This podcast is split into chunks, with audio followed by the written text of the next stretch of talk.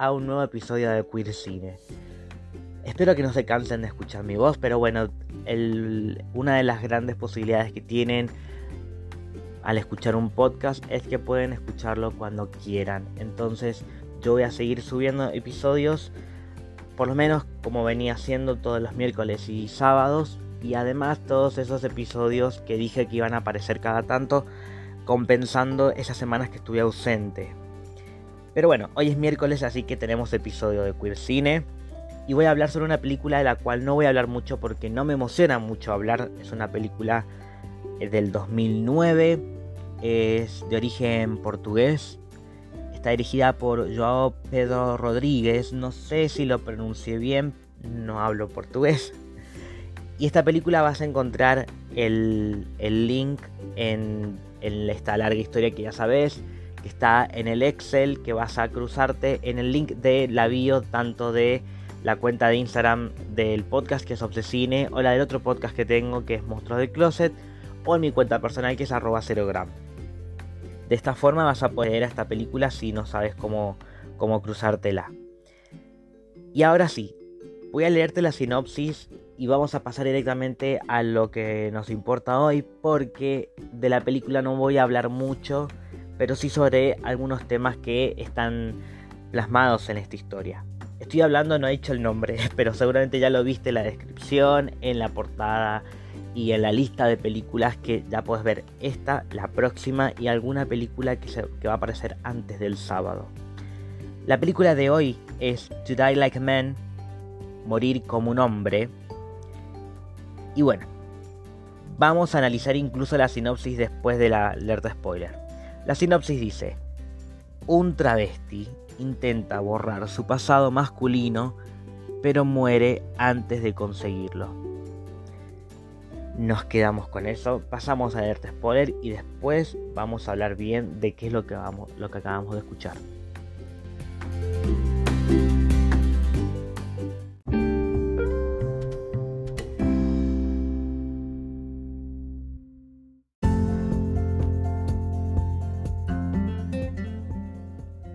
Empecemos con la sinopsis. Primero que ya lo, hemos visto bastantes veces en este podcast que si nos cruzamos con las sinopsis que aparecen en Google,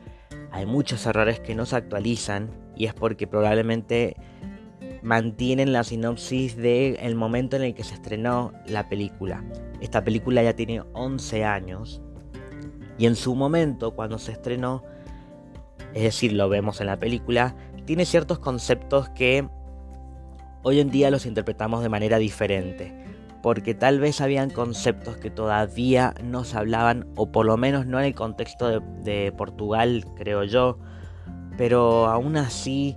hay ciertas cosas que se ven como tambaleantes y que no convencen. En la sinopsis dice un travesti, cuando en realidad si vemos la película, vemos que la historia está protagonizada por una mujer trans. Ya la aceptación y su expectativa de género es otra cosa, pero no es un travesti, por empezar. En algún momento tal vez se utilizaba más este término, pero eh, viéndolo con ojos del 2020, con ojos más actuales, eh, más allá de cómo se autoperciba, pero también entendamos que es una persona, una persona bastante grande y que vivió otras experiencias también. Pero por lo menos para que la entendamos como público de hoy, desde mi punto de vista, es una mujer trans. Y eh, por el hecho de no haberse planteado todo esto, tal vez, es por lo que termina teniendo ese desenlace y esa, esa conclusión porque creo que se deja llevar un poco más por lo que piensa la gente, por lo que le exigía a su hijo, por lo que exigía la sociedad, hasta su cuerpo, pensando que porque su cuerpo estaba rechazando la silicona, ya no tenía que eh, vestirse como mujer, cuando tiene, cuando eso en realidad eso no, no lo determina, pero es como que se estaba resignando por tantas cosas que le habían pasado y el caso de la conversación que tiene con no me voy a acordar el nombre ahora del personaje, pero de la señora que tiene esta casa en el medio del bosque, que la vemos al principio de la película, que escucha que estaba eh, el hijo de, de, Tonia, estaba ahí eh, escapando y fue cuando asesinó a su compañero, con quien, si mal no vi, tuvo relaciones antes de llegar ahí pero por un comentario machista eh, lo mata. Que en realidad no, lo mata por el comentario, sino porque eh, habló de su, de su padre, y vamos a decir padre porque así es como, como se, se, así es como se denomina a sí mismo, pero es una mujer, por más que en, cuando, cuando lo crió, se vestía como hombre, pero justamente por, algunos planteos que tenía en ese tiempo y porque, bueno, estaba criando a su hijo y pensó que eso es lo que,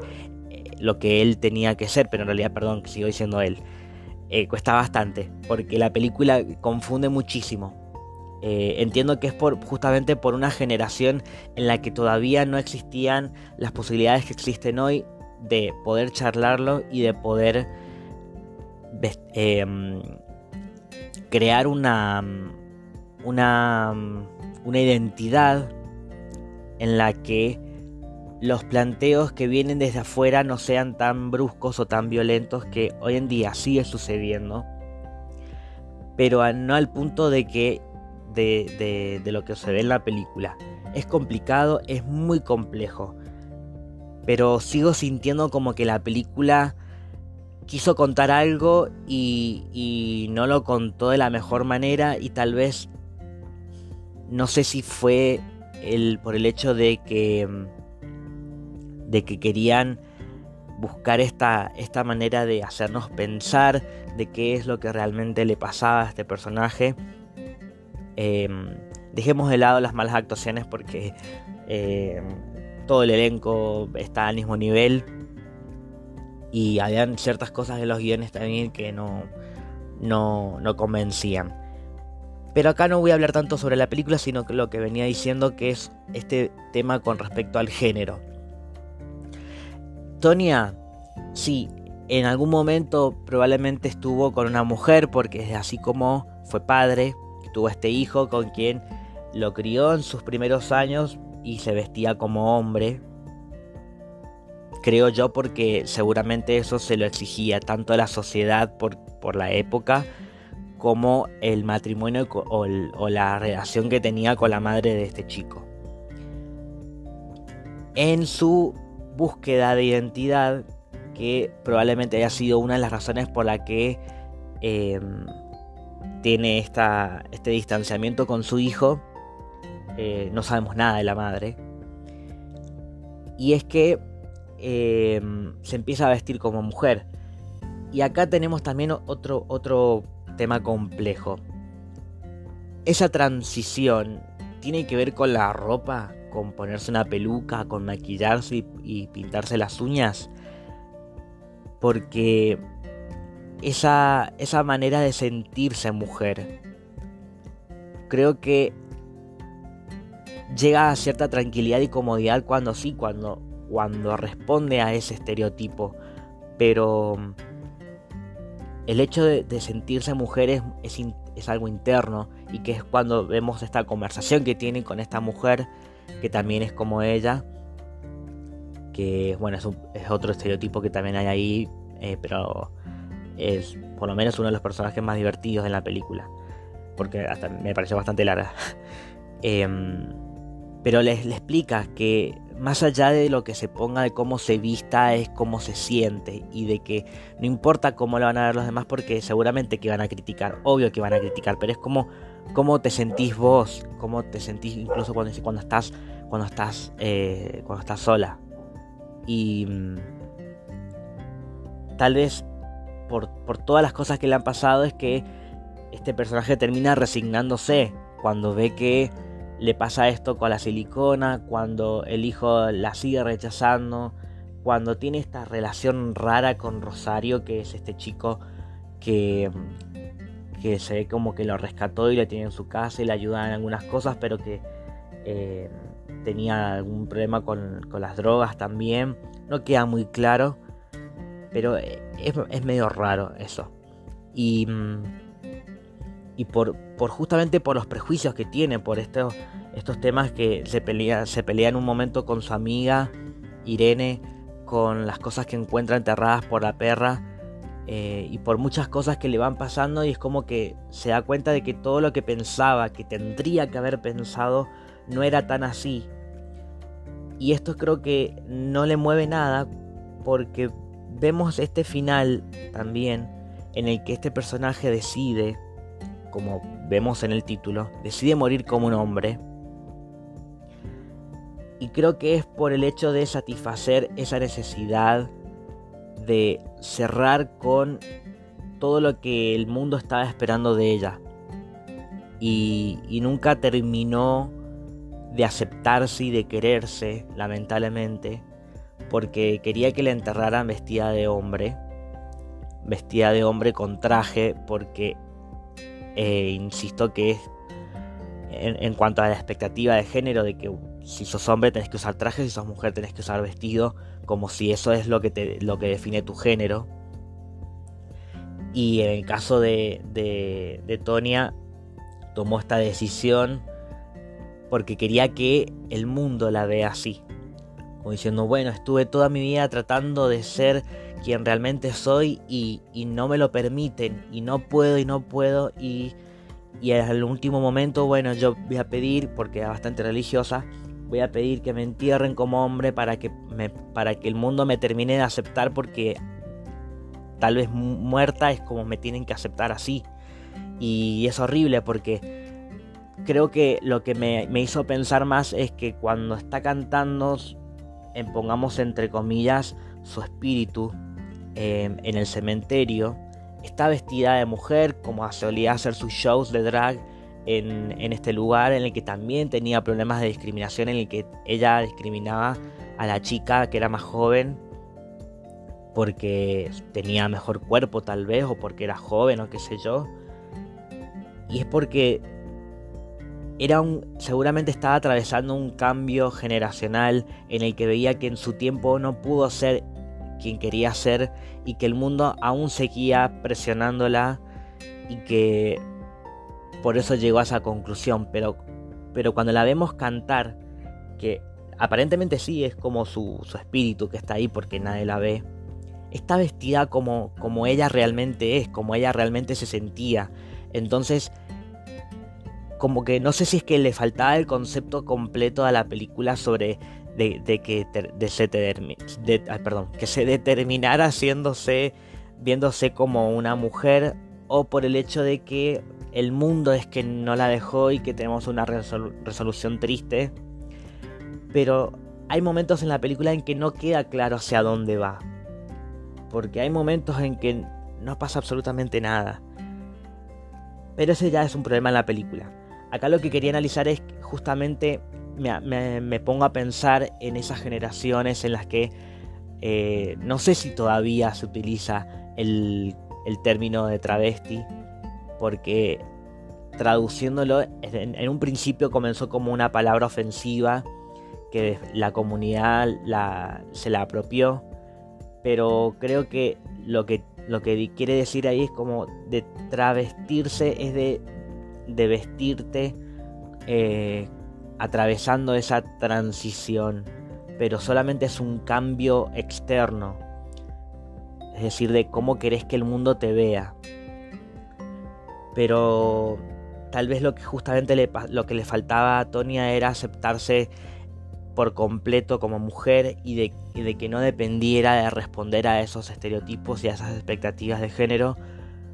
eh, y de lo que le exigía también la sociedad, que entiendo, no la estoy juzgando porque eh, seguramente que toda esa presión la, la tuvo toda su vida y era una mujer grande. Pero en esos momentos en los que está sola, porque es una mujer que tampoco está todo el tiempo en sociedad, vive bastante tiempo en su casa, en esos momentos en los que está sola, esos momentos deberían ser suficientes, como, o cuando está con sus seres queridos,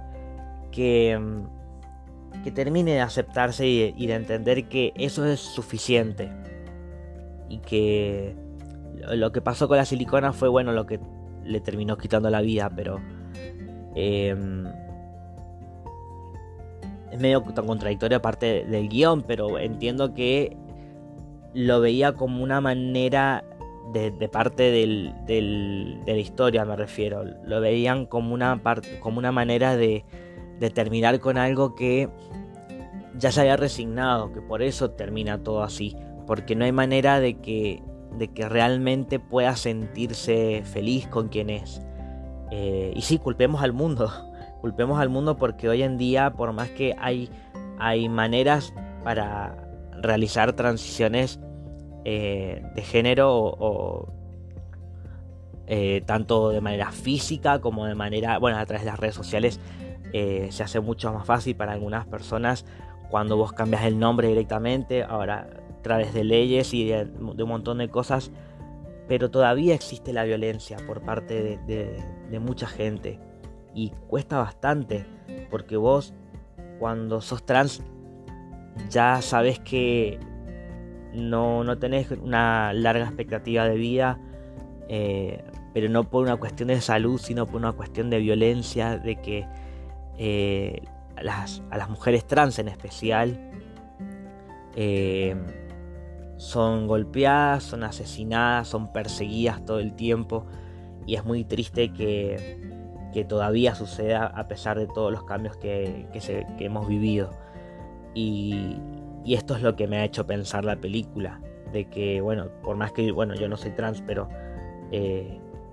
son cosas que nos tocan de cerca porque vivimos, por lo menos de parte de la comunidad LGBT, entendemos lo que es esa represión por parte de la sociedad y que son cosas que,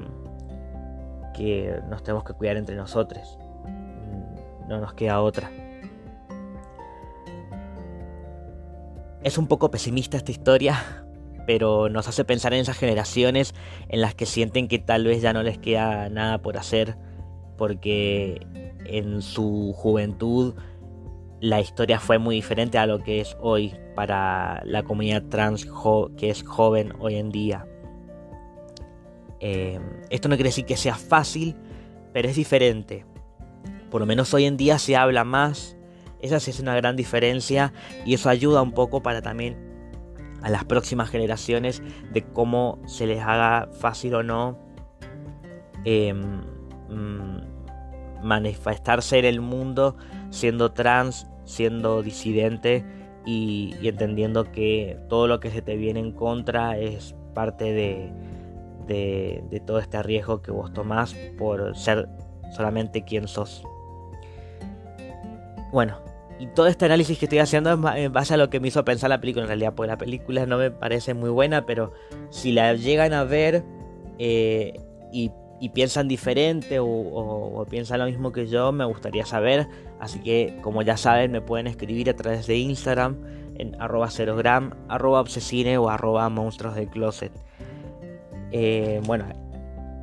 no les digo cuál es el próximo episodio porque les invito a que busquen este Excel donde está la lista de las películas y ahí van a ver cuál es la próxima película de la que voy a hablar, pero también se van a cruzar con estos episodios sorpresas que van a ir cruzándose ahí a poquito.